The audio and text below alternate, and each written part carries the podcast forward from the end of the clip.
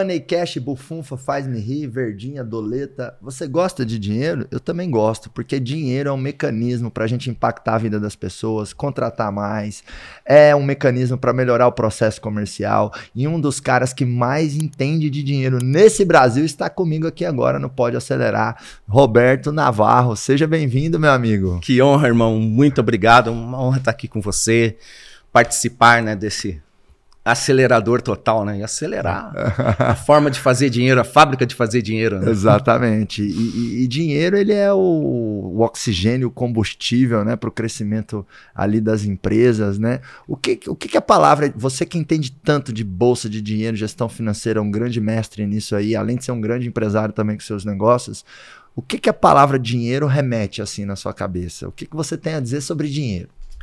Assim, desde o começo, né? Eu olho o dinheiro como riqueza. Eu nunca olhei o dinheiro assim como algo que eu vou comprar alguma coisa. Ah, isso vai me dar um carro, vai me dar, quando eu era criança, uma bicicleta. Não, eu sempre olhei como riqueza. E as pessoas perguntam, né, o que fazer para ter dinheiro? E a maioria chega perguntando como, né? Eu falo, não é o como, é o porquê, né?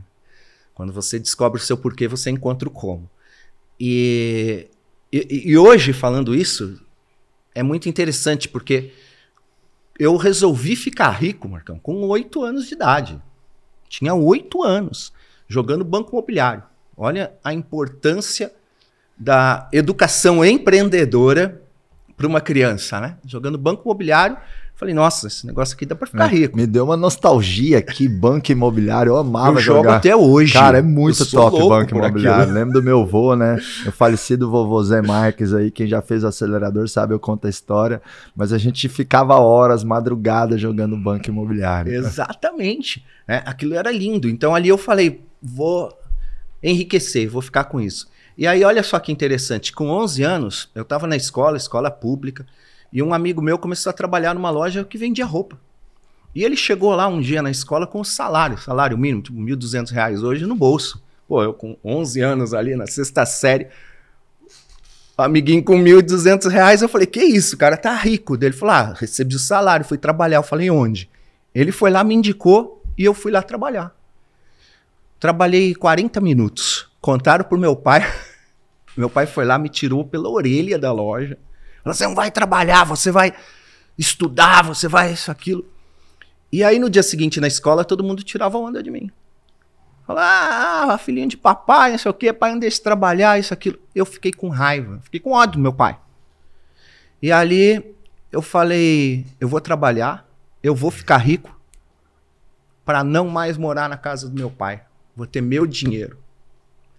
Aí eu comecei a trabalhar com 13 anos, com 13 anos que eu consegui. Então, eu já tinha um porquê, que era a independência. E aí eu falei, como que eu vou conseguir isso? Trabalhando. Comecei lavando o vidro de carro no posto de gasolina, que era do meu pai o posto. Então eu não precisava trabalhar para ter dinheiro, assim, para ter escola, nada disso. Trabalhava porque eu queria ter minha independência. E olha que curioso. Eu conquistei minha independência financeira no dia 21 de janeiro de 1991. Tinha 20 anos de idade. Eu saí da casa do meu pai com 23. Então, os nossos objetivos eles vão mudando. Aquela raiva que, que me deu, me trouxe o ímpeto, vou trabalhar e vou fazer dinheiro, tá? Para ficar rico e para ter minha independência. Só que depois, no meio do caminho, né, você vai amadurecendo, vai tendo tudo, é, outras ideias, outros planos. E eu só saí da casa do meu pai porque eu casei. Senão, eu acho que estaria lá até hoje. É, você trouxe algo aí que eu concordo muito, que é a força do porquê, né? É. E já até vi gente na internet criticando essa questão do propósito, do porquê, falando que isso é romântico demais. É. E, e, e, e na verdade é, é, muito poderoso mesmo. Né? Romântico né? é. É. Então, mas o romântico da energia, da é, inspiração, da vontade. Porque, vamos lá, os resultados vêm quando a gente. Casamento que dá certo é o casamento romântico, o casamento que você ama. Tudo. As empresas que dão certo geralmente são empresas com pessoas sonhadoras, Exato. pessoas que acreditaram, pessoas que vivem ali por uma causa, né? uhum. né? É que às vezes, às vezes talvez cria-se uma interpretação errada, que é assim: ah, se você vai trabalhar pelo propósito, você vai morrer de fome. Exato. E não é, não é porque você tem propósito que você não vai ter ambição. É, o propósito ele te dá o significado, a ambição te dá a fome. Uhum. Se você não tiver propósito, você vai viver é, sem querer gerar impacto. Perfeito. E se você não tiver ambição, você vai querer viver sem gerar crescimento. Uhum. Então, assim, com essas duas coisas, sabe, na, na, sua química do dia a dia, a força do porquê, da missão, do propósito, e também a ambição, né? Esse desejo de, de mudar de vida, né? De empreender, de empregar mais pessoas é, a gente acaba tendo energia para lidar com tanta dificuldade, tanta diversidade, é tanto, tantos problemas ali no dia a dia. O Navarro, e em relação assim à gestão financeira nas empresas, o que que você vê assim de erros mais comuns que vale a pena a gente destacar aqui, quem sabe para gerar ali, né, é. uma, uma tomada de consciência, uma caída de ficha nos empresários que estão nos ouvindo aqui. Aí a gente vê por nível também, né, Marcão? Porque ah. você começa a pegar uma a galera pequeno microempresário. Esse cara, ele monta o negócio dele para sobreviver, né? Uhum. Para já pagar as contas do mês seguinte de dentro de casa. E aí a empresa a tendência é quebrar. Porque ele mistura as contas de casa com a da empresa, ele tem um, negócio só e é muito difícil. Ele, ele precisa saber separar isso, né? ter uma organização. Só que ele tem poucos funcionários, ainda é o eu presário, uhum, né? Uhum. eu presa, tudo. É, todo, to, e a maioria começa Começa aí, né? assim, né? Como eu comecei, você também começou, Exatamente. todos nós começamos assim. Aí depois você vai organizando. Então você tem que passar essa fase. Passar essa fase. E, e, e como se passa essa fase? A gente tem que ter a consciência de que a empresa tem que dar certo. Eu só vou dar certo se a minha empresa der certo. Se a minha empresa quebrar, eu sou um quebrado, eu sou um falido. Tá? Então, a minha empresa tem que dar certo. Se eu coloco isso em consciência, você não vai viajar para Disney, você não vai comprar um carrão, você não vai fazer nada disso. Você vai fazer a empresa criar caixa, ter capital de giro, investir, crescer, para depois, sim, você tirar algum fruto nisso. Acontece muito o contrário. As pessoas vão e já, poxa, a empresa deu lucro esse mês, vou lá e financia um carro faz um leasing em é, nome da empresa. É né? É, em tempos de Instagram, que você vê muita gente aí mostrando, né? Conquistas, é. carros, viagens, relógios. Infelizmente acontece muitos empresários querendo pôr um Rolex no braço antes da hora, muitos empresários querendo fazer duas viagens internacionais no ano com o dólar e o euro é desse isso. tamanho. Então a pessoa vai lá e tira dinheiro do CNPJ mais do que deveria Isso. ou antes da hora e leva para o CPF. Eu costumo brincar é. falando assim, Navarro, é, que o, o, CNPJ ele é um ativo, ele é construtor de riqueza e o CPF é um passivo. É um passivo. É consumidor de riqueza. Então, se você tira né, força, recurso, dinheiro uhum. do construtor de ativo que é o CNPJ antes da hora para jogar no CPF, você vai atrapalhar ali o crescimento da empresa. Exato. E eu achei genial isso que você falou, né? Se você tem uma empresa, você só vai dar certo se a sua empresa der certo. Então Exato. a empresa, ela tá até em primeiro lugar em primeiro nas decisões lugar. financeiras do que a própria pessoa.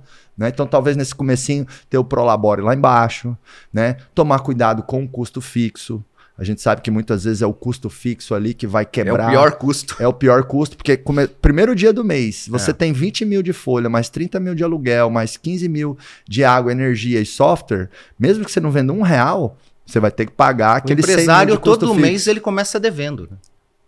Todo empresário. E aí você tem um dia de faturamento, mas você já tem os 30 de despesa garantida ali. É, exatamente. Né? E essa despesa garantida é o custo fixo. É né? o custo fixo. Então aí que você vai correr atrás para fazer isso. Uma vez eu tinha um amigo empresário que ele falou assim para mim, Roberto, a minha empresa, o meu negócio tem que na primeira semana se pagar. Legal. E os outras três semanas é meu lucro para eu investir isso aquilo, mas o custo fixo tem que sair na primeira semana. Então ele tinha essa estratégia. Eu falei, poxa, dependendo do negócio, isso é muito viável mesmo, né? uhum, né? Dá uhum. para ser feito. Agora, outros negócios não. Mas não tenha dúvida, se eu é, tiver uma empresa fraca, o meu CPF vai embora num minuto. Mas uhum. num minuto. Porque a gente é, Marcos, é reflexo do, do que a gente faz. Uhum. É, e isso não é hoje, não, por causa de mídia social. Uhum. É. Então, é o Marcos do Acelerador, o Roberto do Coach Financeiro, todo mundo conhece do que você faz. Uhum. Né? É o teu sobrenome. Antigamente era o Manuel da padaria, seu Pedro da farmácia. Uhum. Era assim. Uhum. Né? Então a gente tem que entender que o nosso negócio é nosso sobrenome. Uhum. Legal, hein? É? Forte. O nosso negócio é nosso sobrenome. Então eu preciso lutar muito por ele. Uhum. É interessante que nas finanças a gente fala umas coisas, aí as pessoas às vezes é, se ofendem porque eh, faz o contrário, né? Mas não é ofensa, é só querer ensinar as pessoas, né? É, eu conquistei a minha independência financeira em 91, janeiro de 91. Uhum. Meu primeiro carro que eu comprei foi uma Paraty azul em 93, em julho de 93.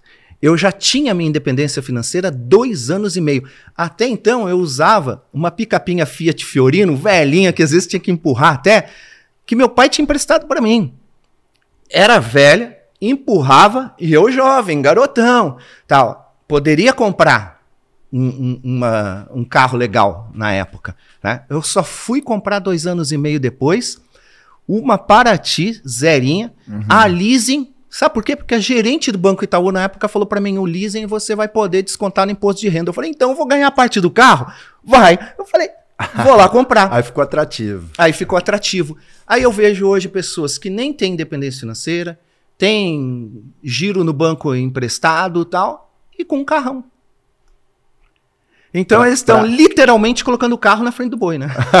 boa, boa, boa. E muitas vezes para agradar pessoas que elas nem conhecem e que não estão nem aí para É. elas, né? Eu vejo que às vezes isso é um problema de carência, é um problema também de má influência que às vezes a- a- acontece na internet. Então, às vezes tem pessoas, né, que excedem É. nessa questão do culto de mostrar ou de influenciar e de fazer o outro ter. Você quer ver um exemplo? E a gente tem que influenciar mais as pessoas a ser, né? Até porque quando a pessoa ela faz, quando, quando ela faz, ela tem. Não Ela dá tem. inverter essas, essa ordem aí. Um, um amigo em comum, eu posso citar o nome porque ele postou isso outro dia, então é público, Ah. que é o Alfredo, Alfredo Soares, do Aham, G4. Grande amigo. E o Alfredo, ele garotão, né? Mentorei o Alfredo até hoje, praticamente. né? Aí uns 10 anos que a gente tem um relacionamento grande. E aí um dia, numa dessas mentorias que a gente combinou um açaí no Balada Mix, ele chega com uma Santa Fé, zerinha. E eu já tava ali esperando. Ele, vem ver Navarro, olha meu carro, tá todo empolgado com o carro. Eu falei, cara, que carrão, parabéns. Aí a gente sentou no açaí, eu falei, vem cá, fala uma coisa. Ele ainda tinha um marketing shop, não era nem a X-Tech ainda. Falei, é, quanto você investiu no Google esse mês? Ele, pô, não, não tá dando não, cara, o negócio tá apertado, sem grana, não coloquei nada no, du- no Google. Falei, então você vai lá, vende essa porcaria desse carro, pega o dinheiro e põe no Google que ele vai te dar cinco carros desse. Top. Aí ele, hã? Aí ele postou outro dia no LinkedIn essa conversa. E, e aí é exatamente isso. Às vezes a pessoa fala, poxa, eu não posso investir no equipamento novo da minha empresa, é, num treinamento, tá? e tá lá com um carro lindo. Às vezes você fala um mastermind, ele, pô, preço de um carro. Eu falei, mas o carro te dá dinheiro?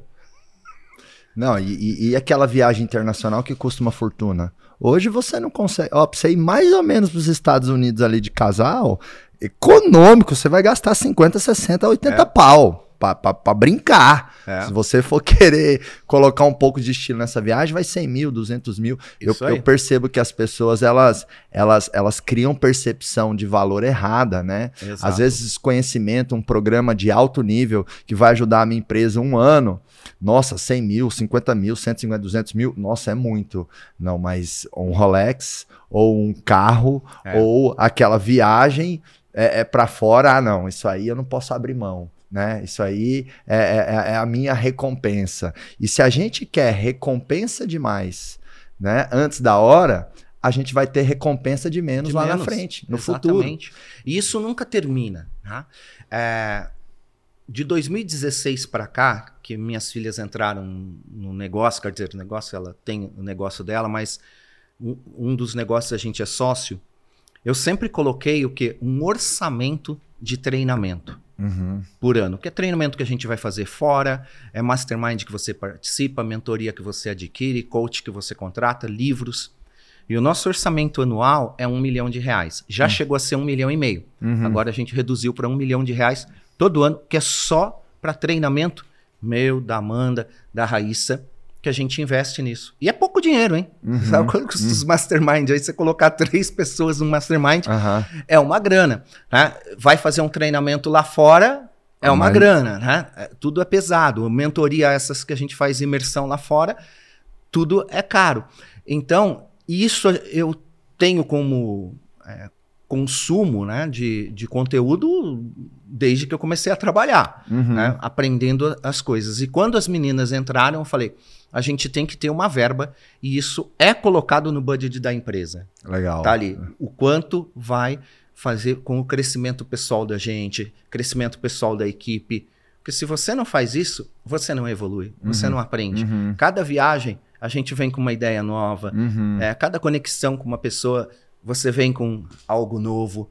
E hoje em dia, é, tudo que a gente faz já não funciona mais, né? Você tem que inovar. Tem que estar sempre inovando. E vamos lá, né? O resultado da empresa é proporcional à quantidade e à qualidade das É. competências que estão trabalhando.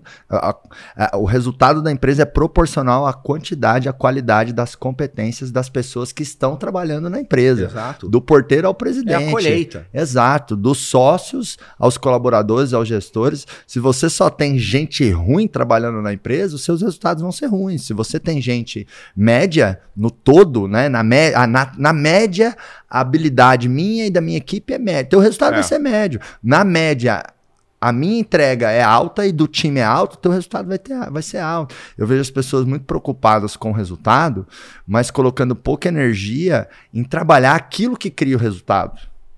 Porque é, eu até defendo o seguinte, assim, né? Eu, não, é no, não é no resultado que se foca. Se foca no que se cria resultado. Quem que cria resultado dentro das empresas? São as pessoas. Sim. Então é, é brilhante, né? É, a sua estratégia é criar o orçamento, O orçamento e criar atenção para que isso aconteça. E até te ouvindo você comentando isso, né? Eu acho que você participou, foi da primeira turma da imersão do acelerador empresarial, não foi, não, Foi. irmão? A primeira ou a segunda, uma É, coisa assim. daí, do, do acelerador foi a segunda turma Segunda turma, exato. e o Giants a primeira. É verdade, desde lá de trás, né? Que legal. E uma honra ter você aqui, porque eu sempre aprendo muito com você. Eu, eu não sei se você tá lembrado dessa situação aqui que a gente viveu, Navarro. Eu te liguei, né? Porque eu sempre peguei conselhos com você, né? Especialmente nessa questão de tomada de, de decisão financeira e tudo mais. Não, não lembro se era 2014 ou 2015, que eu tava com a ideia de comprar uma BMW X4 Uma X4. uma X4. E eu tinha nessa época já uns 3 milhões de patrimônio. Tinha. Então, assim, cabia tranquilo no meu bolso. É, Mas eu pensei, porra, 400 mil num carro. Aí eu te liguei. foi. Aí você falou, falou, tal, falou, ó, não é uma decisão financeira inteligente, mas no momento que você tá de vida, né, também você não tá estourando ali o teu patrimônio, você vai pagar a E vista você e, ia tal. receber um bônus do fim do ano. É, É. exato, E exato. falou, Poxa, tem esse bônus aí pra É porque entrar ainda. É porque a gente também tem que ter esse bom senso, né? Eu É. acho que a gente tem que economizar, olhar para a margem e, e a economia é uma coisa tão brilhante que esses dias me caiu uma seguinte ficha, Navarro. Quando você aumenta um real de venda, você não aumentou um real de lucro, Uhum. porque a venda tem uma margem. Se for 30%, é 30 centavos. Isso, Agora, quando você economiza um real, você aumentou um real de lucro. exatamente. É 100% de lucro na veia. Até arrepio aqui, É, eu, eu falo uma frase que é: cada real não gasto é um real a mais na conta de investimento. ó. Perfeito, lindo. Então, cada real não gasta é um real a mais no lucro da empresa. né? Exatamente. Agora, por um outro lado, né, meio que equilibrando o que a gente está trazendo aqui, o empreendedor, claro que com inteligência, com prudência, ele tem que de vez em quando saber se recompensar, né? Mas na hora certa. É o que eu falei, eu estava ali com os meus 3 milhões de patrimônio, nessa época eu devia ter ali, né? Eu tô com 34, tenho uns 7 anos, eu tinha uns 27 anos, Uhum. alguma coisa assim. Eu já tinha dois, três imóveis. Pô, fui lá e comprei um carrão. Mas tu ainda 300, trabalhava 400. com seu pai, né? Não tinha o seu negócio Não, mesmo. ainda não, é. então era uma Mas- instabilidade também, né? Por Sim. mais que eu tenha o dinheiro, ainda. Sim, sim, mas o, o ponto que eu quero trazer aqui é: eu tinha uns 6, 7 milhões de patrimônio para comprar um carro de 400 mil. Uhum. E muitas vezes as pessoas não têm nem meio milhão de patrimônio e quer financiar o carro Exato. de 400 mil. Não faz A gente mínimo avalia sentido. muito, as pessoas chegam é, e mostram o patrimônio. Então, se você vê que a pessoa, o maior patrimônio dela está imobilizado, é é uma pessoa com falta de inteligência financeira, né? Então, ah, tem um milhão. Desse um milhão é o quê? Ah, 100 do carro, 800 da casa. E aí os outros 100 mil é uma previdência que ela tem 80 mil e tem 20 mil reais na conta. Então o que, que ela tem? Tem 20 mil reais e olhe lá a previdência. De liquidez, né? né? Porque a casa, se ela precisar vender rápido, ela vai vender pela metade do preço. O carro também, porque não tem uma liquidez imediata. Uhum. Então, é errado você olhar o seu patrimônio e falar, então, meu, a maior parte do meu patrimônio está imobilizado. Não pode. E a zona de conforto para você adquirir uma casa, um carro, é 10%. Então, quero adquirir um carro de 200 mil. Você tem que ter no mínimo 2 milhões. De liquidez. De liquidez, dinheiro de aplicado, dinheiro, É. no caixa. Vou comprar uma casa de 1 milhão, tem que ter 10 milhões. Uhum. Essa é a zona de conforto. E por que a zona de conforto? Olha só que interessante. Se você tem 2 milhões aplicado e você quer comprar um carro de 200 mil reais, você compra o carro com os juros dos 2 milhões. Você não usa ele. Uhum. Uhum. Porque você vai conseguir hoje, né, com a taxa de renda fixa aí, você consegue até 20% no ano. Tá? Que te dá 400 mil reais em um ano. Então Uhum. você pode comprar um carro parceladinho em um ano para pagar e pagar com os juros do seu dinheiro. Uhum. Então você não mexe no seu capital. Uhum. Uhum. Agora, quando você vai utilizar acima dos 10%, você já começa a mexer ali numa zona perigosa. tá? Ah, tô com dinheiro, então a pessoa começa, relaxa muito, né? Na Uhum. época do dinheiro. Ah, vou fazer uma viagem, aí eu vou de executiva, vou pegar um hotel cinco estrelas, vou um vinhozinho mais caro e aquela conta vem. Né? E hoje é complicado porque você pega é, cartões de crédito, por exemplo, tem muitos cartões de crédito que são vinculados a seu investimento. Então ele te dá um, você tem um milhão, ele te dá um limite de 700, 800 mil reais. Aí de repente você está gastando e a garantia é seu investimento. Olha que difícil isso.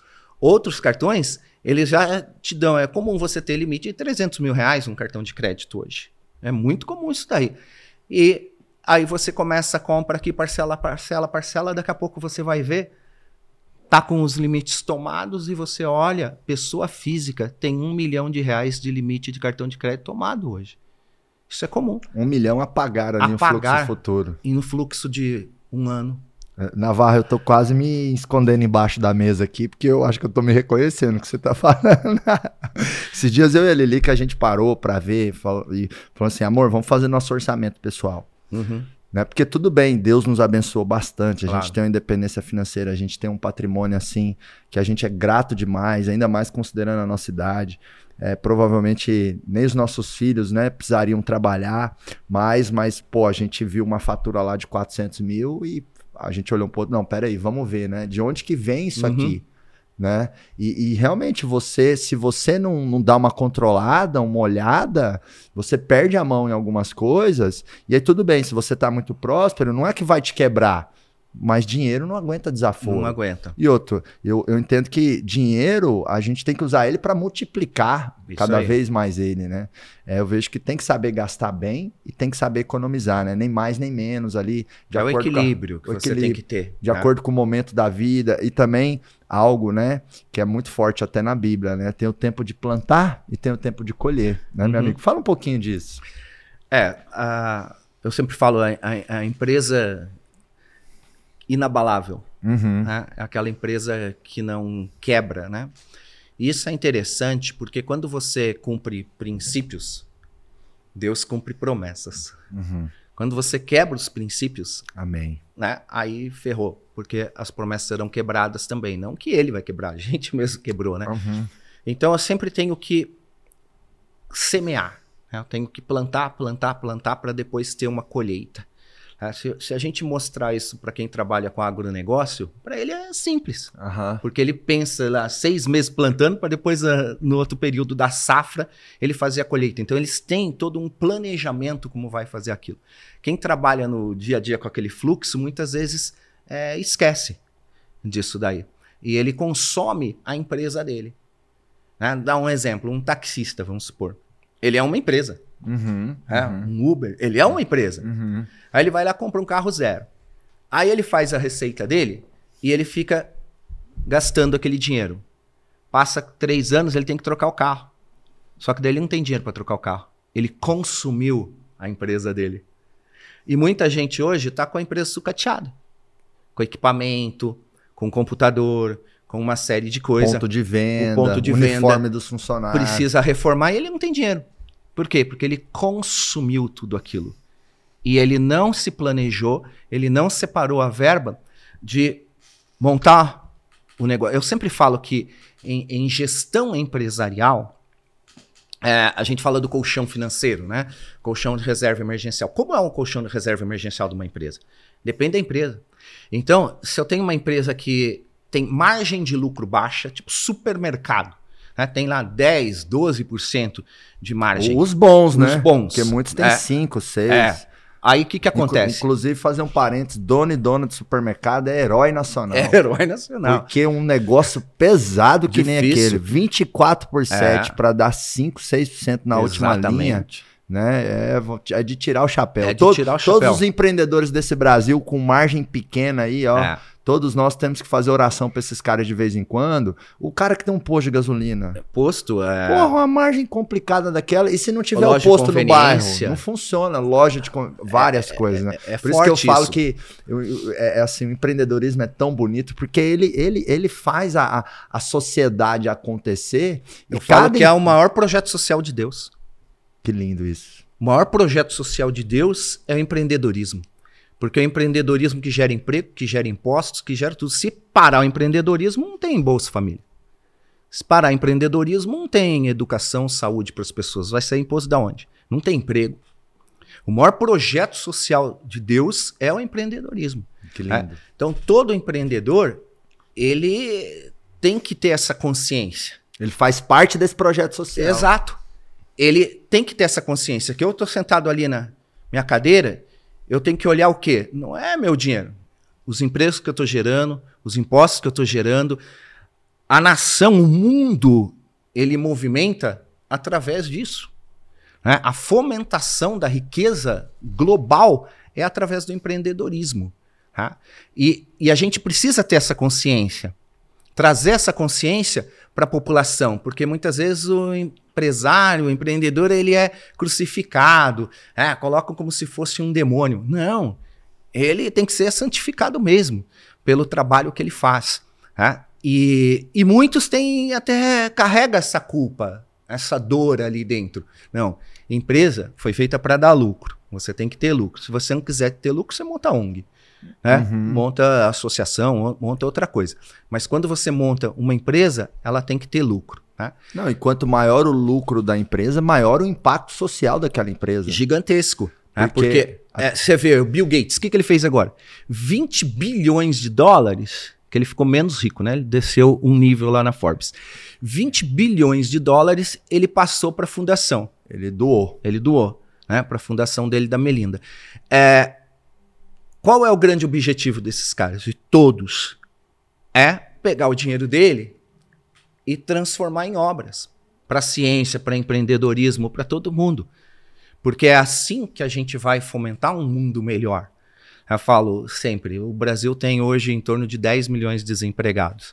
Você imagina se chegasse um projeto social do governo, falasse assim, nós vamos criar 5 milhões de financiar pela Caixa, pelo BNDES, dá 10 mil, 20 mil reais financiado para os caras para montar um carrinho de açaí, de cachorro quente, de pipoca. Microempresário. Só que a condição para ele entrar no negócio é tem que fazer um treinamento de educação financeira, de empreendedorismo lá pelo Senai, Sebrae, e tem que empregar uma pessoa. Então você pega 5 milhões de empreendedores que você forma, cada um emprega um, acabou o desemprego. Você, você geraria um, um status no país que é o pleno emprego. Exato. E, o- e os países do mundo que tem o melhor IDH, né, que é um índice que mostra a qualidade de vida, aqui eu tô falando de Finlândia, de Suíça, são países que têm o pleno emprego. Uhum. Quando você tem o pleno emprego, Navarro, não sobra espaço para violência, Não? para assassinato, para roubo. Porque o grande causador de muitas mazelas que a gente tem na sociedade é a falta de oportunidade.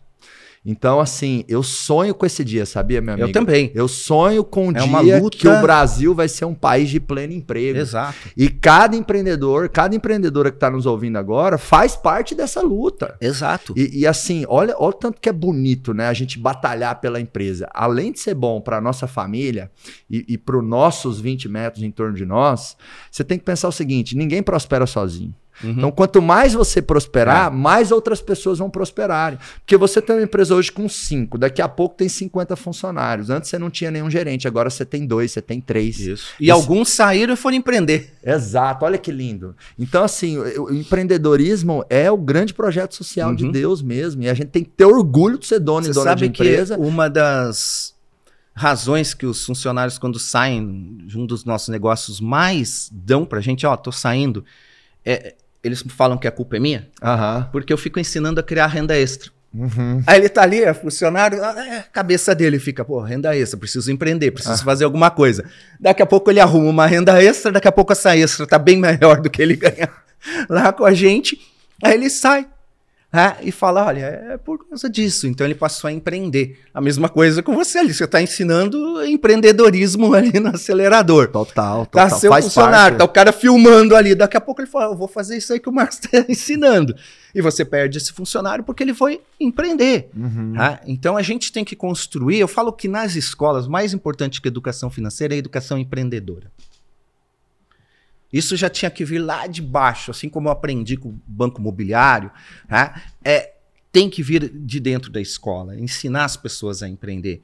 Né? Você imagina é, em, em, pegar a criançada e falar assim: ah, você vai ter um dia de empresário, você tem que criar alguma coisa para vender, né? brincar isso. E, e, isso vai fazer a história vai mudar. Né? A educação financeira ela vem automaticamente quando uhum. você é empreendedor. Uhum. Porque você tem que aprender, nem que seja na marra, uhum. ali dentro, né? Que é simples, se você olhar. A educação financeira é comprar mais barato, vender mais caro, né? É isso daí que você tem que fazer e não gastar a diferença que fica para você, para você poder reinvestir. Fazer sobrar, né? É, agora, pegando o ponto que você trouxe, né? A empresa, cada vez mais as empresas vão perder funcionários para o empreendedorismo. Vão. Por isso que eu falo para as empresas, você vai ter que ter um ambiente de trabalho cada vez melhor, você vai ter que ter projeção de carreira. Por isso, se a empresa não cresce, você está lascado, porque as pessoas não veem projeção de carreira. Então, um cara que é bom, ele, ele começa a pensar o seguinte: aqui eu não vou crescer, para que, que eu vou ficar? Uhum. Então, vai ter que ter uma cultura cada vez mais forte, uma liderança é. melhor, um ambiente melhor, para que você possa, né? Envolver mais os teus funcionários-chave. É, os funcionários e bons. e fazer esse cara ficar mais dois, três, Hoje eles estão demitindo o patrão, né? Exatamente. O, o, cara bom não fica em empresa ruim. Assim Exato. como o cara ruim não fica em empresa boa. Você sabe que é, a gente tem uma regra lá, né? Às vezes parece até cruel essa regra, mas a gente não contrata desempregado. Uhum. Porque o olho falou, desempregado não serviu pro cara, vai servir para mim por quê? Uhum. A não ser que ele pediu a conta, porque ele sim, resolveu. Sim, Mas faz sentido. Né? Você falou aí que tem 10 milhões de brasileiros desempregados. É. E aí, toda turma, todo mês eu tô lá com 120, 150 empresários. Eu sempre pergunto: quem tem dificuldade de contratar gente boa? Todo mundo levanta a mão. É. Olha que engraçado: 10 milhões de desempregados e os empresários com dor de não conseguir contratar. É porque as pessoas querem emprego, mas não trabalham. Não, e quem está desempregado são os ruins na vala. Exato. São os ruins. Exato. É claro, a gente vai dar oportunidade para um, para outro, enfim, mas gente boa não fica sem não emprego, fica sem, sem emprego. projeção de carreira. É por isso que eu falo para todos os funcionários na minha empresa e em outros, cara, seja um, seja um profissional é. incrível. Porque uma hora, seja nessa empresa ou na tua próxima oportunidade, você vai ser reconhecido. Exato. Então, assim, o teu nível de empregabilidade vai lá para cima. Mesmo que você esteja numa empresa ruim, dá o seu melhor. Porque é sobre você, não é sobre a empresa. É isso mesmo. Você sabe que você falou, né, do Deus nas empresas, né? Existe um personagem da Bíblia que foi José, o José do Egito. Ele é incrível porque José, ele sai de casa vendido como escravo. Os irmãos tinham inveja dele venderam José como escravo. Mas ele, hora que foi escravo, ainda garotinho, ele foi o melhor escravo. Se dedicou. Aí ele foi promovido como escravo para ser escravo, mas ele cuidava da casa de Potifar, que tinha um alto cargo lá dentro do governo do Egito foi traído dentro da casa de Potifar, que a esposa de Potifar queria sair com José, José não aceitou, ela caluniou, falou que ele queria, e ele acabou na prisão. Ficou 13 anos preso. Preso, na prisão, ele cuidava da prisão, deixava a prisão limpa, organizava, e durante os 13 anos que ele ficou na prisão, não teve nenhuma revolução dentro da prisão. Teve nada. Até um dia que foi preso o copeiro do rei e o José revelou o sonho do copeiro. Um dia o rei pre precisava de alguém que revelava sonho. O que, que aconteceu? O copeiro falou: Olha, tem um cara na prisão que ele revelou meu sonho. Chama ele lá. Aí chamou e ele revelou. Falou: Olha, aqui vai ter sete anos de vacas magras, sete anos de vaca gorda. Então você tem que preparar, tem que fazer todo um projeto assim, assim, assim, senão o Egito vai passar fome. Aí o que, que o rei falou? Chamou o Potifar, que era antigo patrão dele, que foi quem colocou ele na cadeia. Falou: e esse cara aí? Ele falou: olha, na minha casa, ele organizou tudo, foi perfeito. Chamou o chefe da prisão, e aí, ó, na prisão nunca mais teve problema. Ele falou: agora você vai ser o governador do Egito. Então, olha que E governou arrepiei. por 80 anos. Exatamente. É Percebe? É isso foi aí. escravo, foi preso, as piores coisas, mas foi o melhor lá dentro. Porque Lindo. era o nome dele. Ele falou: eu tô trabalhando para Deus. Agora tem gente, tô trabalhando num lugar que eu não gosto, avacalha. Exato. Aí tá que, que com ele. Tá avacalhando com ele. Exato. Porque de repente ele vai atender uma pessoa lá, aquela pessoa poderia ser o alvo, a pessoa que ia chamá-lo para realmente é, dar uma oportunidade para ele. Você que tem uma empresa, você tem que ensinar para os seus funcionários os benefícios deles serem incríveis, em é? primeiro lugar, para eles. Conta essa história aqui que o Navarro falou. Fala sobre empregabilidade. Olha, talvez a nossa empresa vai errar e não vai te reconhecer o tanto que você merece, mas se você for incrível de verdade, uma hora você vai demitir a gente, você vai para o mercado, você vai ser reconhecido.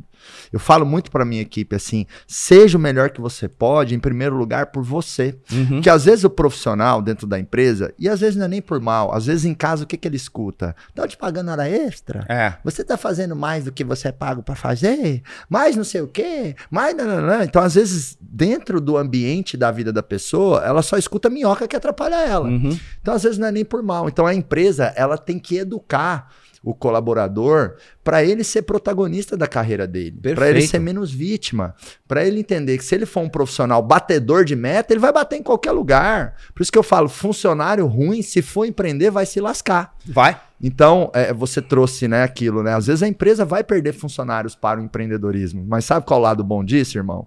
Porque geralmente, quando você perde um cara para o empreendedorismo, você ganhou um ótimo funcionário há alguns anos. Exato. Porque o cara que vai empreender e vai dar certo, durante 3, 5, 7, 10, 15 anos. É um orgulho, né? Ele entregou gente. muito para a empresa, entendeu? Então é, é ah. bom também, pô, mas aí eu vou formar a pessoa, um dia ela vai sair, mas antes de sair, o quanto ela entregou junto com a empresa. Por... Então é justo. Exato. Eu, eu falo isso para minha equipe, eu falo assim, ó, quem aqui quiser empreender, usa 3, 5, 7, 10 anos aqui dentro do acelerador para você se preparar como o melhor empreendedor ou empreendedora que você pode ser. Inclusive, você está sempre nos nossos eventos, você está ouvindo, você está observando, você não está nem pagando. Entendeu? É, é, tem, Ele participa da mentoria de tem, tem empresa que já investiu mais de um milhão de reais com a gente. E tem colaborador que já participou de mais eventos do que a empresa que, que, investiu um milhão com a gente. Então, cara, seja, seja assim sensacional. O dia que você quiser fazer outra coisa, caso você perceba que você não está afim de empreender mais aqui o nosso negócio com a gente, porque eu falo para os meus funcionários também, eu não quero empregado, eu quero empreendedor dentro uhum. da empresa. Eu quero gente que se cai, levanta, sacode a poeira, gente que executa muito e reclama pouco. Quero pessoas que trabalham por resultado, não por horário sabe? Quero pessoas que fazem acontecer, que empreendem em si mesmas. Esse é o tipo de, de, de, equipe que eu quero, esse é o tipo de cultura, de jeito de ser que eu quero dentro da empresa. Então, assim, o, o empresário ele, ele tem que educar o colaborador. E é, é por isso que, de alguma forma, né, é, eu, eu gravei um podcast com o Flávio Augusto e ele falou o seguinte: toda empresa que quer escalar tem que ser uma empresa de educação. Isso. Porque você precisa educar os seus funcionários. E eu falo isso para os líderes dentro das empresas. Você tem que entrar na mente do seu funcionário. Uhum. Você tem que vender para ele uma boa postura, uma construção de carreira. Isso. E não é uma questão ruim. É que nem com o cliente. Você não influencia o cliente para comprar o teu produto, o teu serviço, porque você sabe que você está entregando algo bom para o cliente, o colaborador é igual. Influencia ele a entregar mais, a ser melhor, a ser diferente por ele, porque é bom para ele. E aí você vai puxando o time para vir, né, junto com você, assim. Agora, voltando na questão, assim, da, da gestão financeira, é, é Navarro, é, que outras lições né, te vem em mente aí para a gente falar dessa questão da gestão financeira dentro das Primeira empresas? coisa, o, o caixa, né? O caixa da empresa é a coisa mais importante ali. Uhum. A gente, falando em finanças, né? Aham. Todo um trabalho lá fora que você vai vender, vai tratar bem as pessoas, entrou o dinheiro. Como que tem que fazer? O caixa tem que ser separado para algumas coisas que a gente chama de colchões. Né? Eu tenho que ter um colchão, por exemplo, do capital de giro. né? E capital de giro de uma empresa de serviço é um tipo. De uma empresa que compra produto para revender é outro. Então é muito mais pesado para essa empresa. Tem que ter um, um- um- um- uma reserva para rescisão de funcionário, férias, décimo terceiro. Eu já vi muita empresa, mano, você deve ter visto também, que o lucro dela vai para rescisão de funcionário. Porque tem uma- é, é tanta gente que entra e sai, e aí vai pagar a rescisão, ela não sobra caixa. Ah, Ela tem que resolver isso, tem que entender que é, tem que pensar muito para contratar. Demora para contratar E saber manter, né? e saber manter as pessoas, né? Ah, Contrata ali emergencial, pronto, ferrou. E depois, na demissão, aquilo é um custo pesado para a empresa. Muita empresa quebra só por custo trabalhista. Passivo trabalhista é gigantesco. Então tem que ter uma reserva dessa. Uma reserva de treinamento. Outra reserva de investimento. Eu vou investir na minha empresa, é tecnologia, é contratar treinamentos para as pessoas, é na imagem da empresa, Máquina. na marca, tudo que ela tem que fazer. Então, a gente tem que reservar esses caixas. Ah, então esse ano é é igual um governo. O governo tem lá Ministério da Educação, Ministério da Saúde, Ministério do Transporte. Cria os seus ministérios dentro da empresa. Fala, ó, esse ano vai entrar aí 2023, eu vou pegar e vou separar X que vai ser para novos investimentos na empresa. X que é a reserva de caixa, porque é demissão, é férias, décimo terceiro. X aqui é o nosso fluxo de caixa. Então a empresa que faz isso, ela sempre vai ser robusta. E aí vai sobrar um pouquinho. Esse pouquinho é o que ele pode fazer a retirada dele, fazer uma outra graça. Legal, legal. Mas isso é fundamental manter. é, fazer o que a gente chama do planejamento orçamentário, né? Uhum. Muita empresa, às vezes, o máximo que ela faz, ah, eu quero vender tanto no ano que vem. Mas você tem que pensar o quanto você quer gastar em cada um desses ministérios, né? É. O seu centro de custo. Então, quanto que vai ser a sua folha. A gente começou a desenhar isso esse ano agora, Uhum. para entrar 2023 aí com um orçamento é, redondo, assim, é um desafio lá do nosso É. financeiro, né? Já passei isso para nosso gerente financeiro, para consultoria financeira que a gente tem também, da gente ter um orçamento, um planejamento orçamentário, né? Então, quanto a gente vai gastar com marketing, com folha, é claro que o planejamento, a realidade nunca reflete 100% do planejamento. É, sempre tem Mas quando você emergência. é, mas quando você planeja, fica até mais fácil que ajustar. E eu também quero dar uma estratégia, uma sugestão muito prática para você, dono ou dona de empresa. Mensalmente, ou no máximo trimestralmente, faça o que eu chamo de revisão linha a linha dos custos.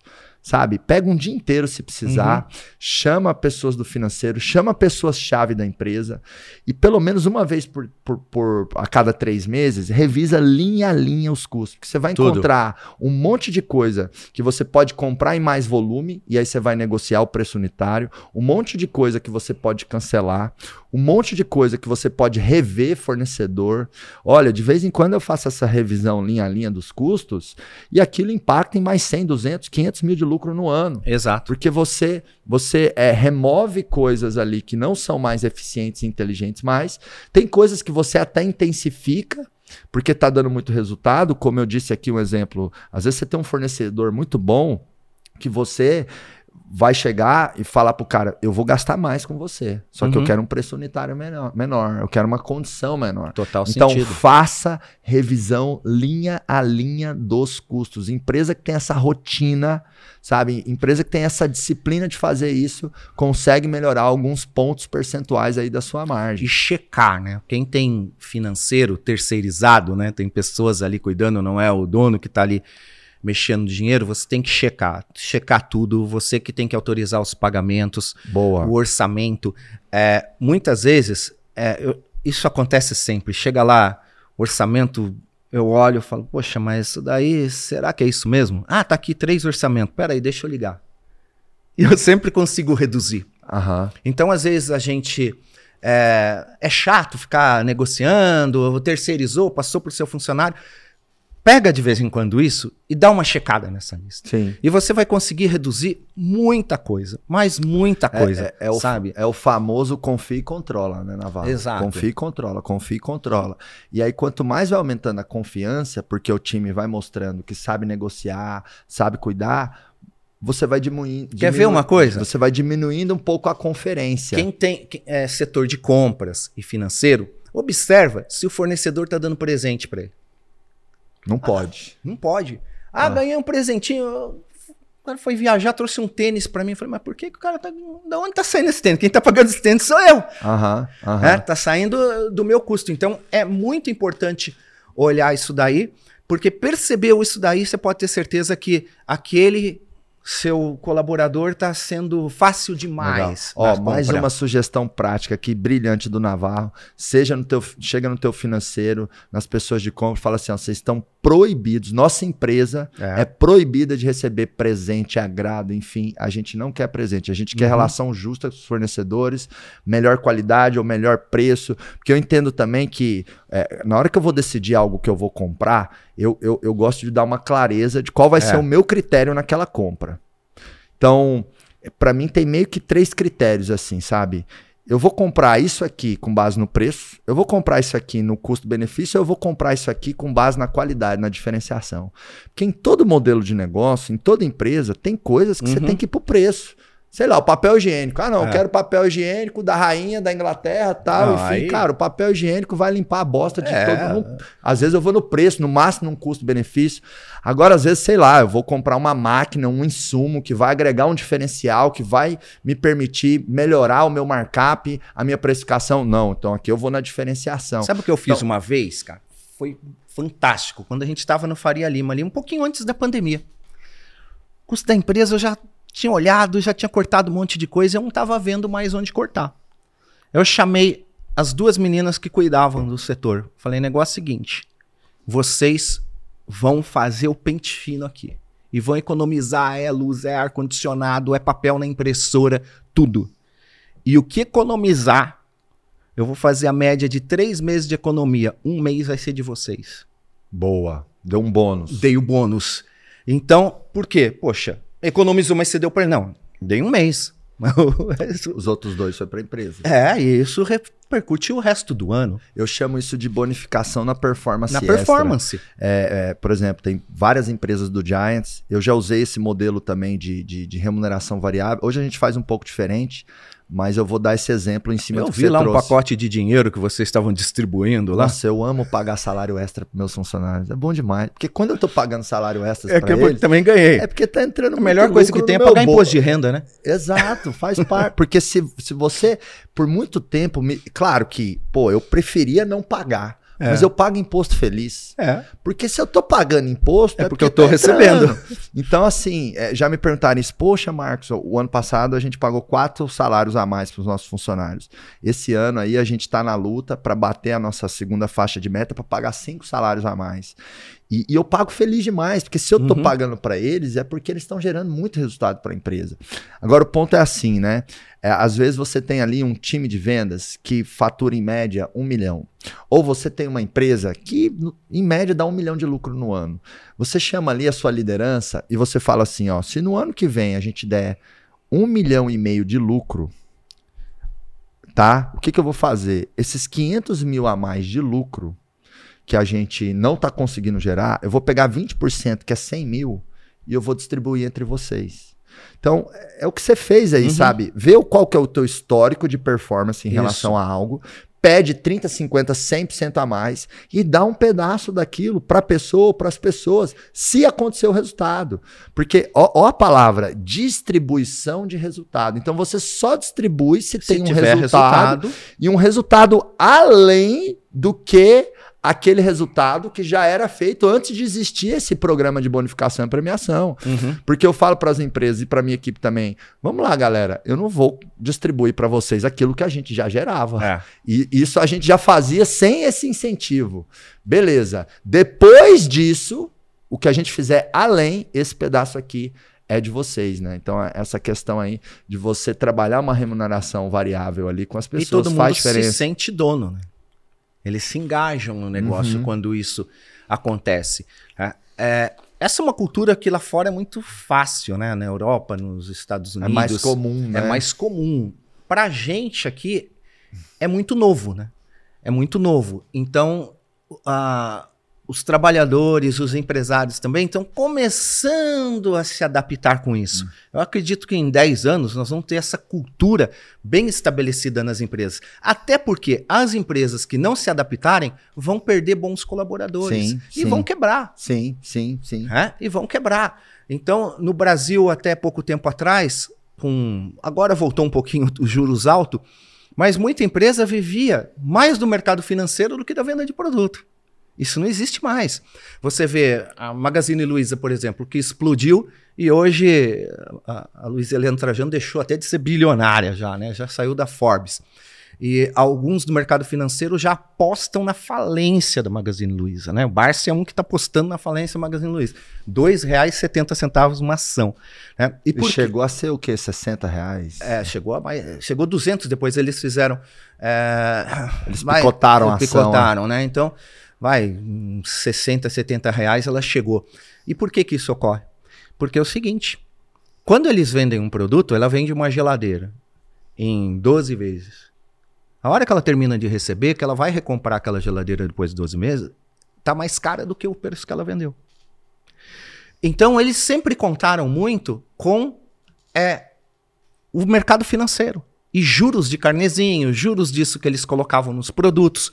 Hoje, isso diminuiu.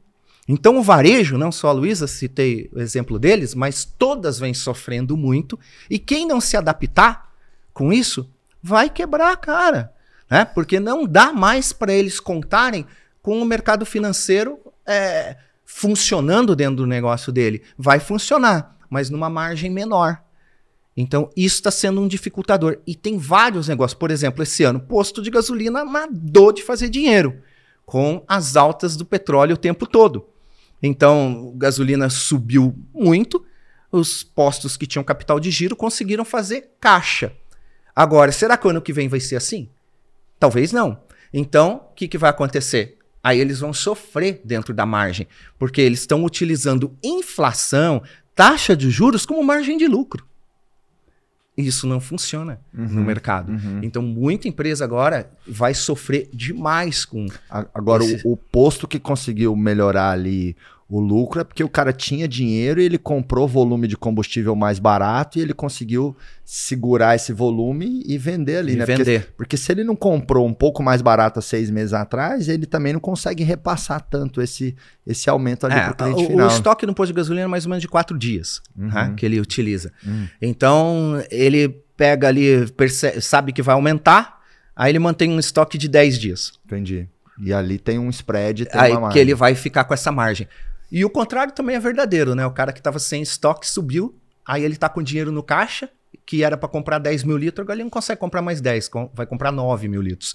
Então ele diminuiu o poder ô, dele. Ô, do Navarro, e você como, né, um, um grande entendedor, né, até dessa parte de economia, tudo mais, enfim, você é, lida muito com investimentos, cuida de, de vários patrimônios e tal.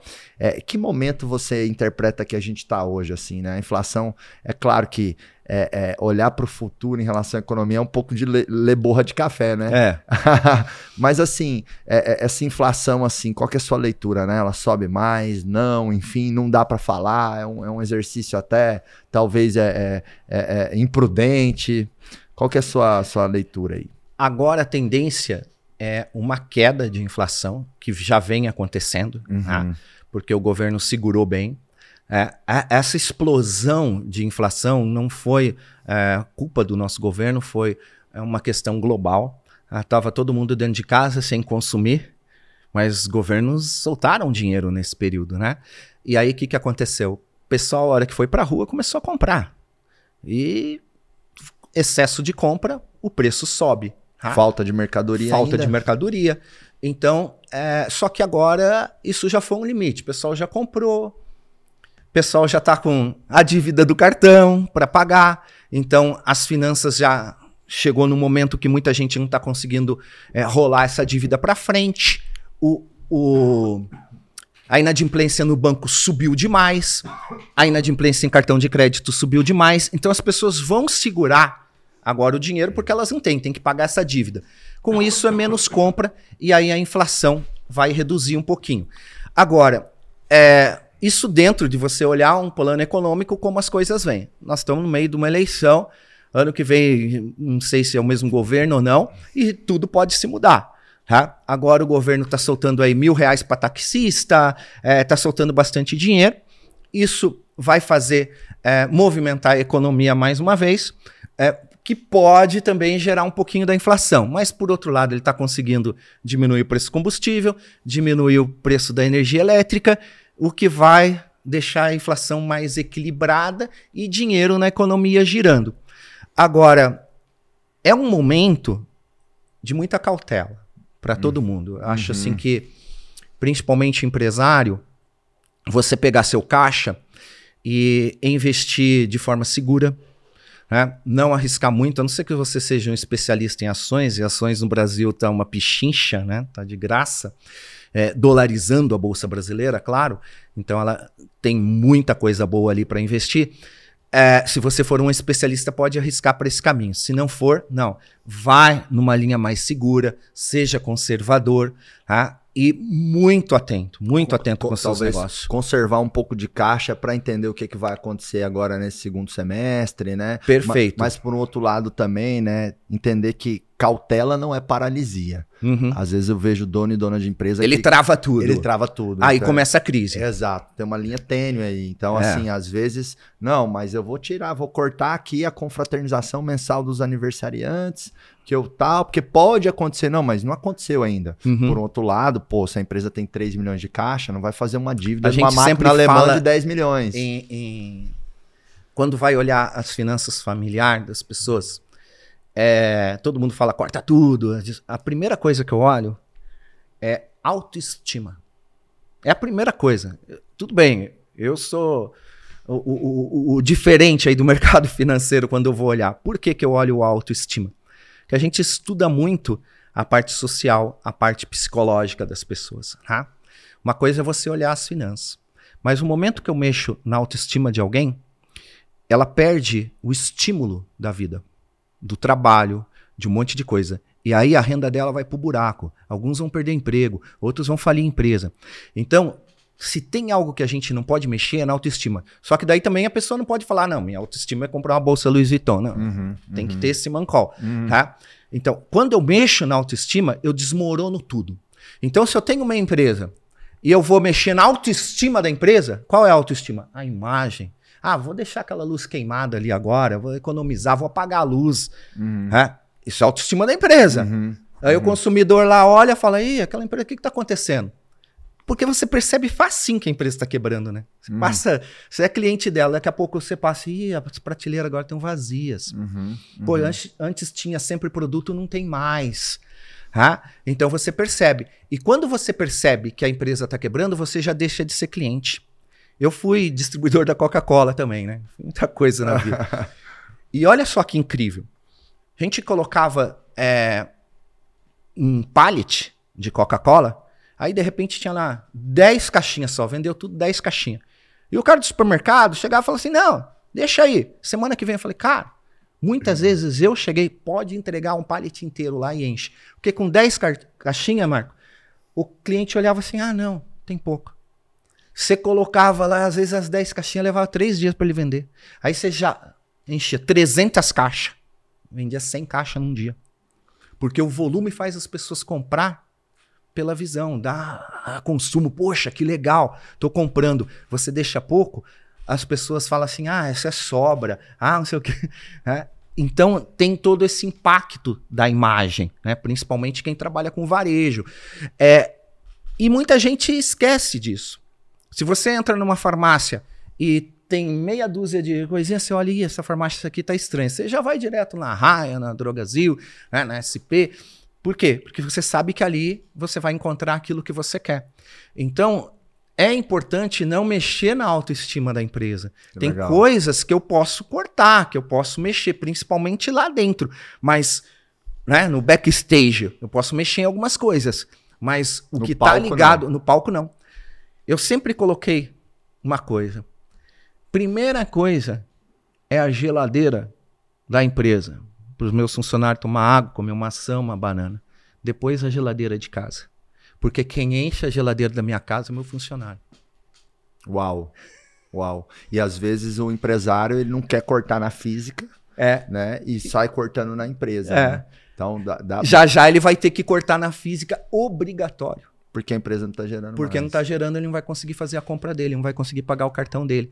Então é primeiro a empresa, primeiro o funcionário, depois o leite do meu filho. Quem dá o leite do meu filho é o meu funcionário. Então muita gente não vê isso e maltrata o funcionário. Deixa seu filho de castigo, mas o funcionário vê bem, porque se você deixar o funcionário de castigo, é melhor você mandar embora. Porque ele trabalha com raiva, pronto, e trabalha Não contra vai. você ali dentro. Não vai. É, né? É igual quando você dá aviso prévio. Dá aviso prévio, mas para ele ir embora para casa. Indenizado. Indenizado. Não deixa ele ali dentro. Porque são raros os que vão ficar ali ainda Até- ajudando alguma coisa. Até já recebi essa pergunta na caixinha, sabe, Naval? O pessoal falando assim: pô, Marcos, me sinto injustiçado porque eu pago aviso prévio indenizado e aí eu tô pagando pra pessoa mais um mês de trabalho pra ela ficar em casa dormindo. Poxa, é melhor do que você pagar um mês É. de trabalho pra pessoa ficar indo pra sua empresa contaminando todo mundo. E eu falo muito pros empreendedores: para de querer justiça. Se você quiser justiça, vira um juiz. É. Empreender é cruel, entendeu? Tem concorrente que vai te passar a perna, tem funcionário que vai te trair, tem cliente maluco que devia, deveria estar no manicômio, vai comprar da sua empresa, vai encher o saco no Procon.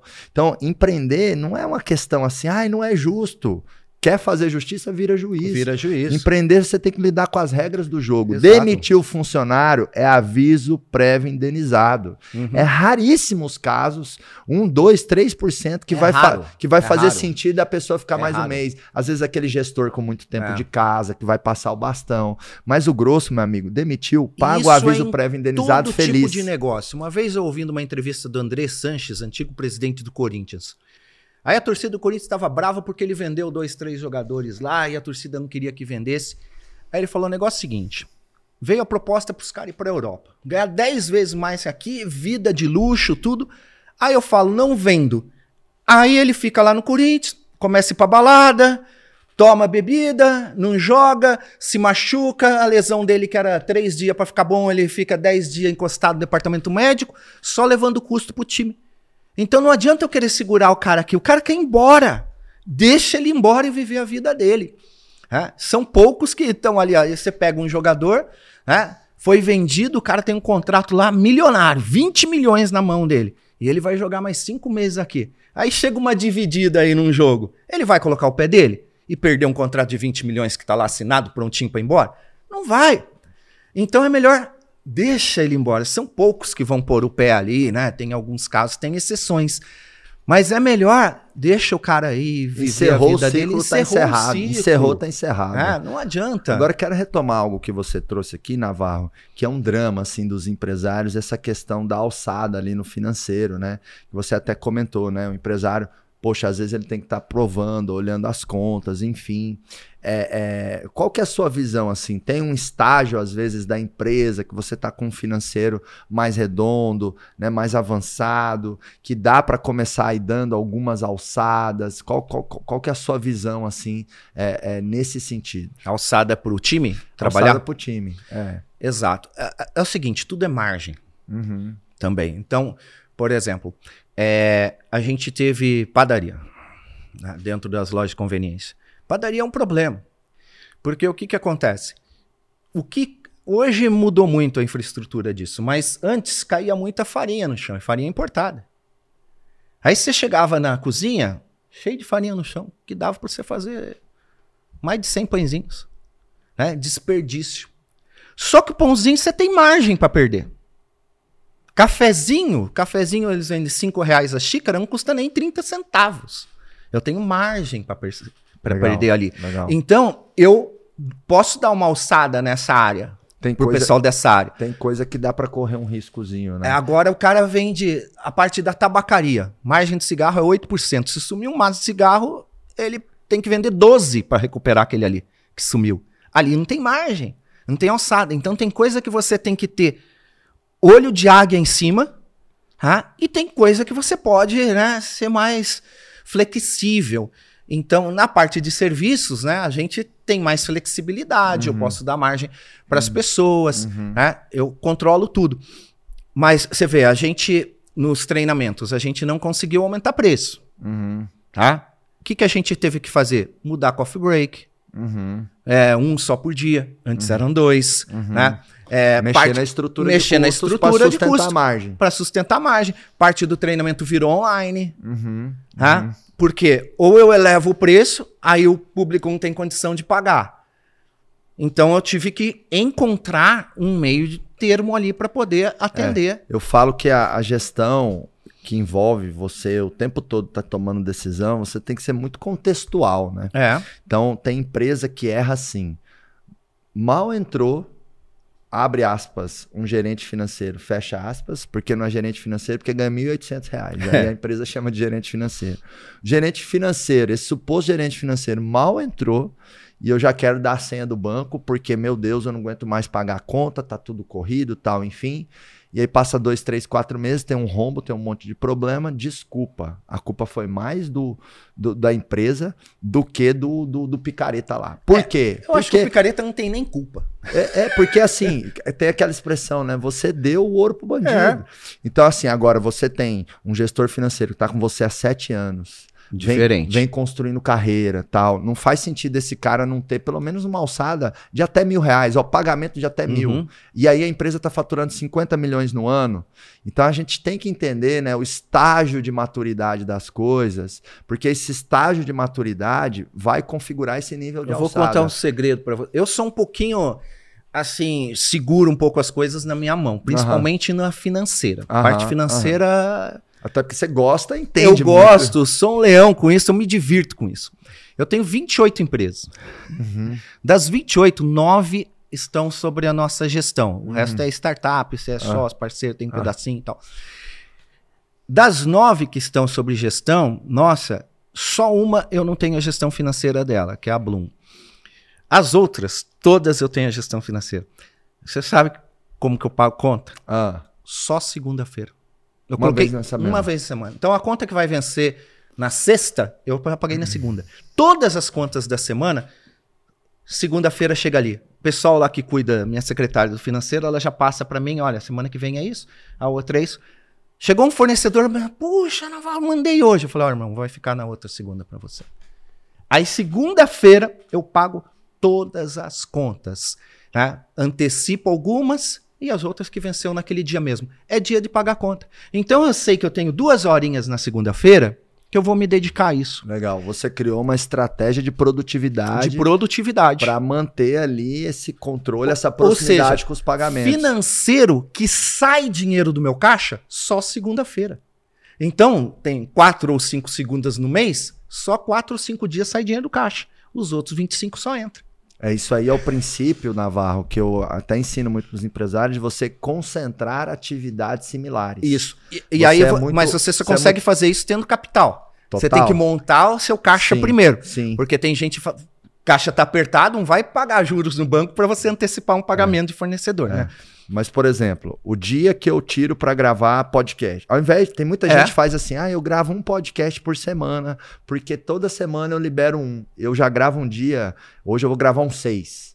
Então eu concentro gravação de podcast num dia só, porque Isso. aí, ó, tem seis, tem, tem cinco, Traz seis o time. pessoas do meu time envolvidas nisso é, é, é, eu, eu, fico melhor a cada bate-papo, porque eu tô é. aquecendo, eu tô ficando melhor.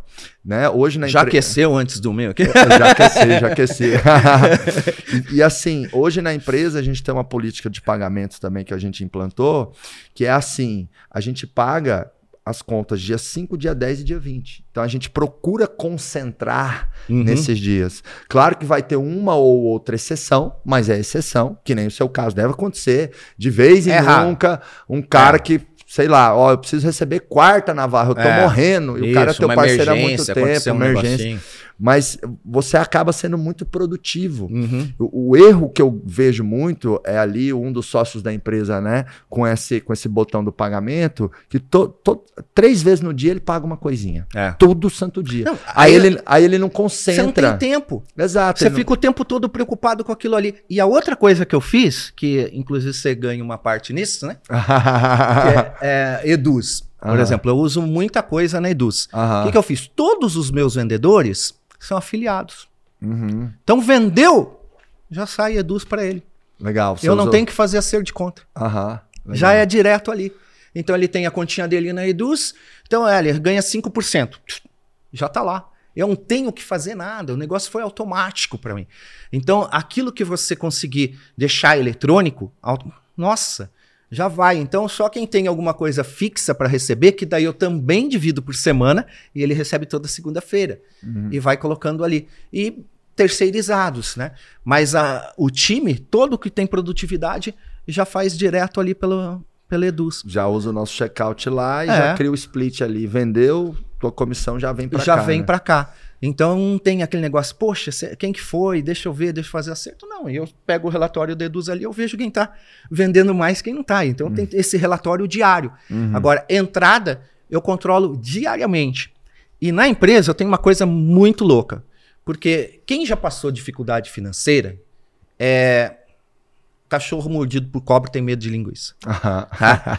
Então você tem que ficar com os olhos 30 vezes maior. Eu faço o seguinte: olha só esse controle de caixa. É a coisa mais simples do mundo. Planilha de Excel resolve. Aham.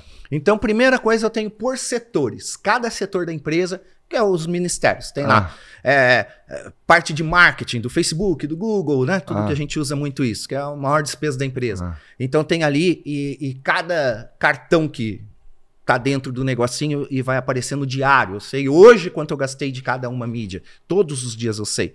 Né? Tá ali. E a outra? E, e- e ali já vem, né? Quanto tá dando a margem de lucro. Quanto vendeu, eu, eu sei por minuto. Uhum. Se eu for lá agora, eu olho o lucro da empresa Uhum. nesse minuto. E a outra é o seguinte: só duas colunas. Uma de entrada, outra de saída. Uhum. Entrou, entrou pelo Eduz, entrou pelo Itaú, entrou pelo C6. O valor que entrou.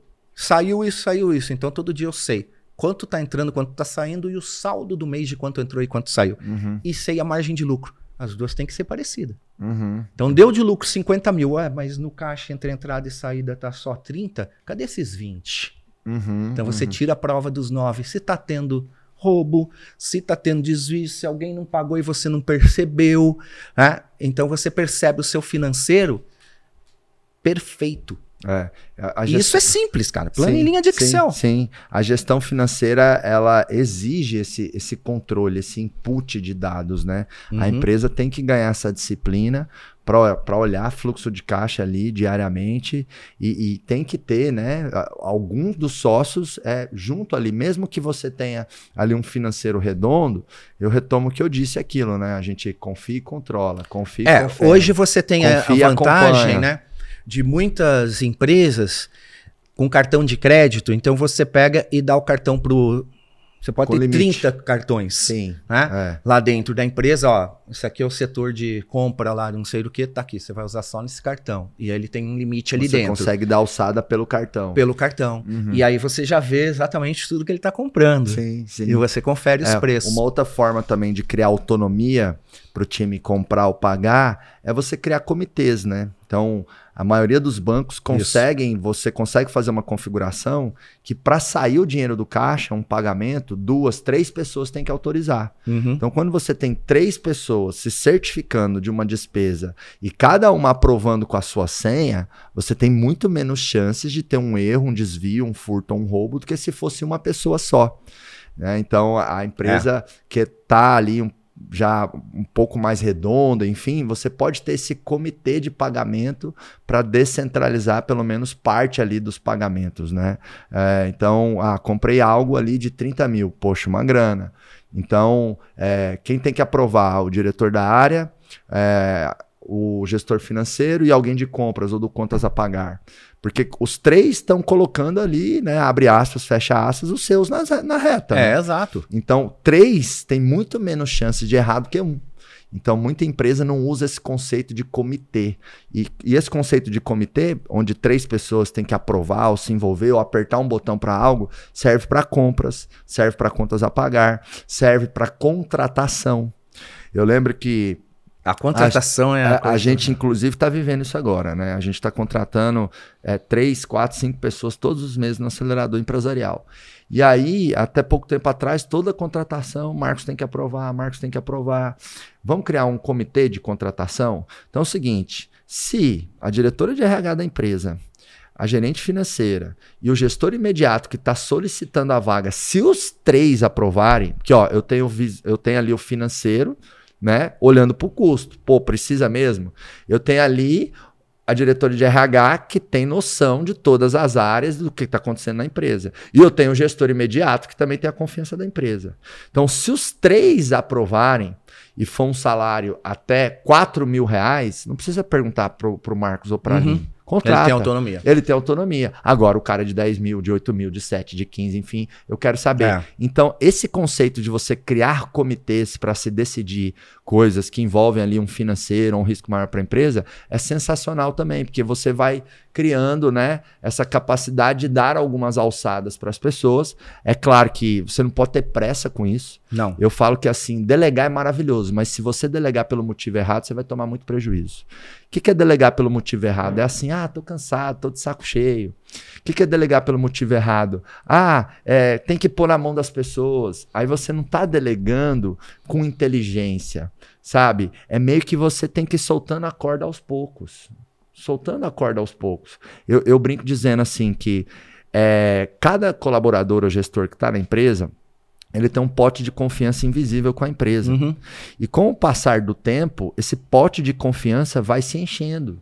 Mas toma um tempo, não tem como. É, é o famoso acumular riquezas no céu da Bíblia. É isso aí.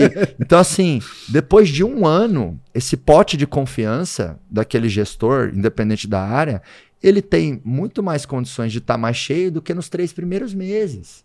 Depois de cinco anos, esse pote de confiança é. tem muito mais condição de estar tá mais cheio ainda. Porque vamos lá, o juiz do caráter sempre vai ser a linha do tempo. É, aí às vezes até a gente escuta, né? Ah, contrate o caráter, treine as habilidades. Como é que eu vou identificar se a pessoa tem caráter no começo? Difícil. Não tem como. É... O, o caráter vai ser evidenciado depois de dois, três, cinco, dez anos. No casamento a gente erra, você imagina. Exato. Então, assim, a gente precisa né, criar oportunidades para que as pessoas mostrem que elas merecem confiança. Aí, na hora que você vai criar essa oportunidade para a pessoa mostrar que ela é capaz de algo, ver qual que é o tamanho do pote de confiança que eu tenho com essa pessoa.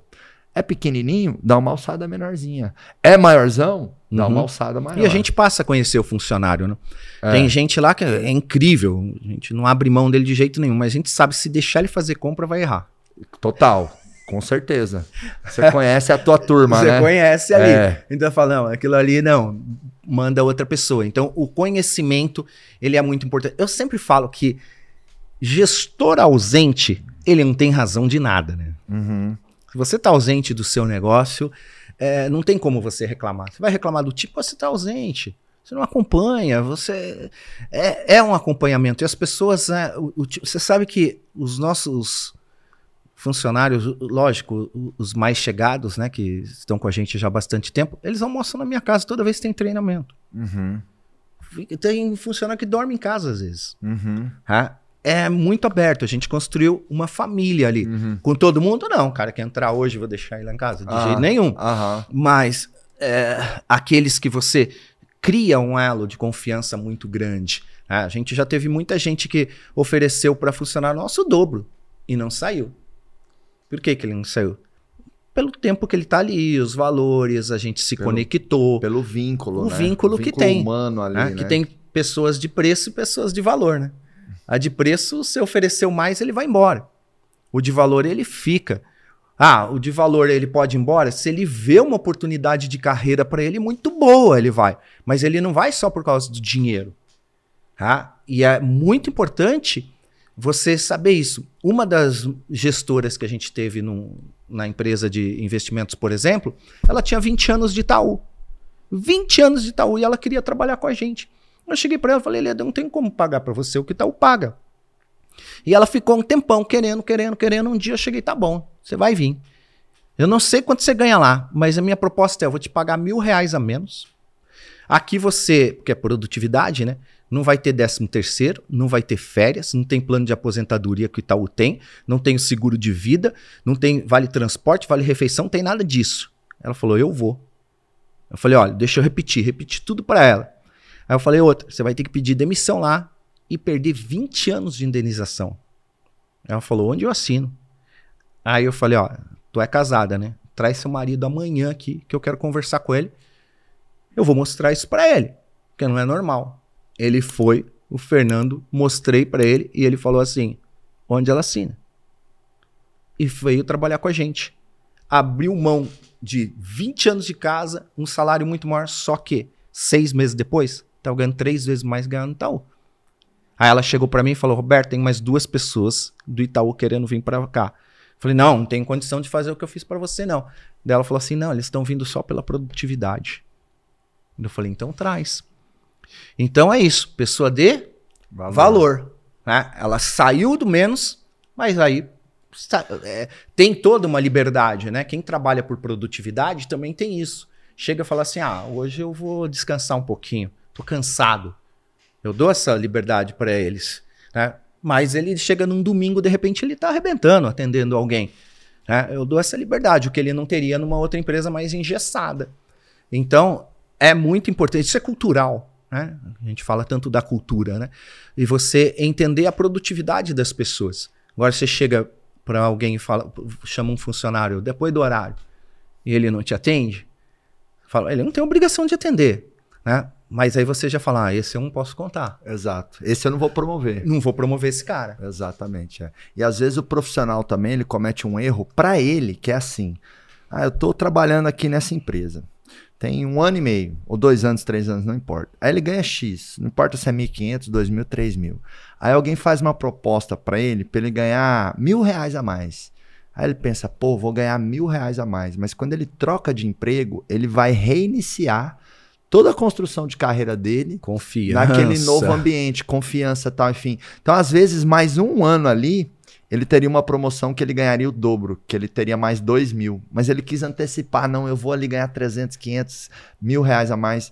E vamos lá, quando eu pego um currículo que eu vejo que tem ali um profissional que é que nem macaco, fica pulando de galho em galho. Ah, já é. Seis meses, um ano. Cara, eu descarto, sabe? Eu também. É muito difícil eu contratar alguém que não faça ciclo Só é uma carreira. emergência muito Exato. grande mesmo. Eu, eu, então, dá. assim, é um pré-requisito. Se a pessoa faz ciclos de carreira, 3 anos, 5, 7, 11, opa, ok, pá, vem, né? A nossa gerente. É até bom pela experiência que ele trouxe de vários locais que ele teve, sim, né? Sim, sim. Não, porque é normal o, o profissional passar uhum. em algumas empresas. Hoje chega um cara que tem lá, antigamente isso era bom, né? 20 anos na mesma empresa. Eu não quero esse cara. O cara tá engessado. É só muito, sabe um né? modelo. E ali dentro ele era quase que rei Uhum, ele uhum. vai chegar na empresa, como que vai ser o relacionamento dele com toda uma galera nova? É melhor que ele tivesse passado em 2 de 10 ou 3 é, de 7. 3 né? de 7, 4 de 5. Exato. Né? Seria muito melhor. Uhum. Então, hoje é um pouco diferente da mentalidade que a gente tinha lá atrás. Uhum, tá? Porque que o cara ficou também 20 anos numa única empresa. Será que ele não é numa zona de conforto muito grande. Uhum, uhum. Né? Sentou ali, tá tudo bem. Já fiz aqui. Já fiz o meu. Então, e eu já tive gente assim, tive essa experiência. E aí ele não se adaptou com a gente, uhum. ainda era gerente de vendas, que era a pior área. É. Só o que a gente tem que ver aí é que às vezes a pessoa ficou 20 anos numa empresa, mas você vê que ela foi crescendo ali dentro na carreira, né? É, chegou ela, num... ela foi pulando de é. cargo em cargo e tal. Inclusive, assim, grandes talentos que às vezes eu entrevisto, o principal motivo deles terem saído de onde eles estavam eu, eu ouço muito essa resposta. Né? Eu falo assim, mas por que, que você saiu dessa empresa? Você está lá 7, 10, 15 anos. E uma das principais respostas que eu escuto é essa aqui, ó. Eu não tinha para onde crescer. É. Eu não tinha mais para onde crescer. Eu amo a empresa. Ó, tá me doendo fazer uma entrevista mas ele de é maior que aqui. Ela, né? Mas eu preciso crescer, eu não tenho para onde crescer. Por isso que eu falo para as empresas: se você não crescer e não criar oportunidade de carreira, as melhores pessoas que você tem, uma hora elas vão sair. E não adianta você falar: nossa, o cara é ingrato, desleal, ensinei tudo para ele, tá comigo há 10 anos, agora uhum. foi trabalhar na empresa tal. Meu, a pessoa ela tá preocupada com a vida dela. Então, se você não criar um ambiente que a sua empresa é uma grande opção para a vida dela, ela vai sair, ela não está sendo desleal. Ela é desleal quando ela avisa da noite pro É. dia. Ela é desleal Começa a vacalhar, começa falta. a vacalhar, começa a fazer corpo mole para ser demitido. É. Pô, o profissional quer sair da empresa, pede demissão, Pede demissão, pô. vai embora. É, vai assim- viver a vida. Assim como a empresa, o cara não tá entregando, tá insatisfeito, você vai começar a minar pro cara pedir demissão? Não, vai lá e demite. Exato. Né?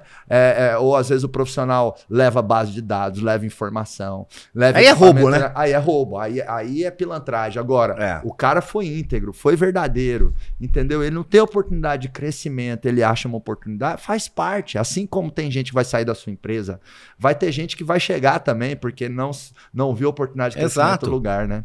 Navarrão, meu amigo, seguinte, Deus colocou um superpoder nesse microfone aí para você deixar uma mensagem para os empresários que estão nos ouvindo aqui no Spotify ou nos assistindo no YouTube. Inclusive, se você está assistindo no YouTube, tem o Pode Acelerar no Spotify. Incorpora aí na hora que você estiver na academia ou no carro, enfim, joga Pode Acelerar, escuta lá no Spotify, porque muitos empresários mandam feedbacks pra gente que a empresa cresceu, que escuta pode acelerar na sua rotina de alguma forma, tá? A gente também tá no Spotify. Navarrão, Deus colocou um superpoder nesse microfone pra você mandar uma mensagem para os empresários. Qual que é essa mensagem?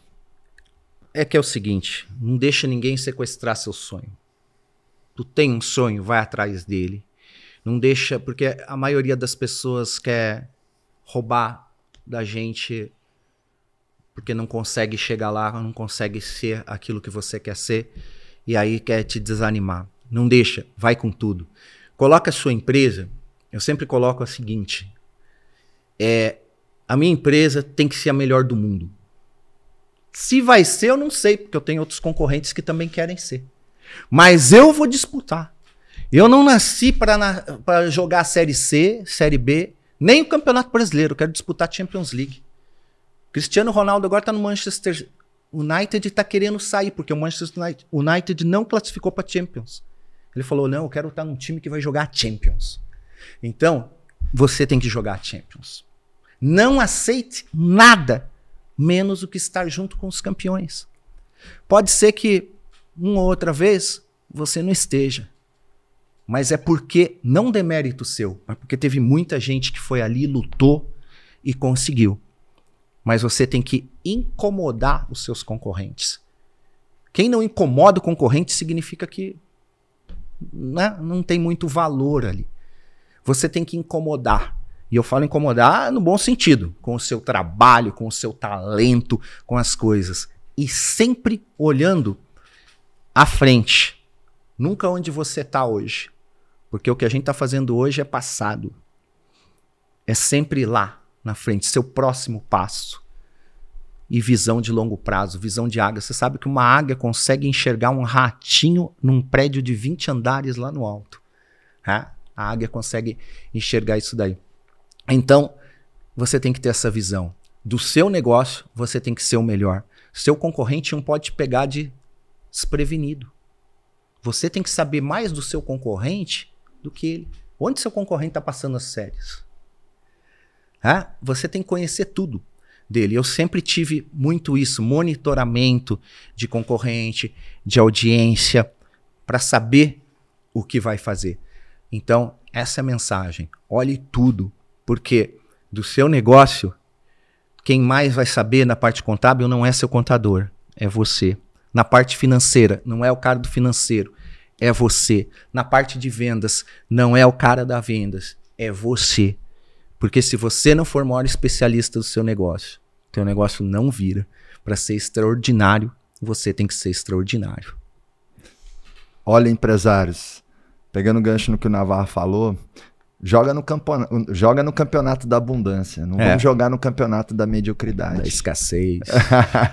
Meu amigo, eu vou falar nesse microfone aqui, ó. Pode, e você vai falar nesse aí, acelerar. Show. Vamos levar nossa energia para os empresários acelerarem. Combinado? Combinado. Então vamos lá. 3, 2, 1, pode! Acelerar!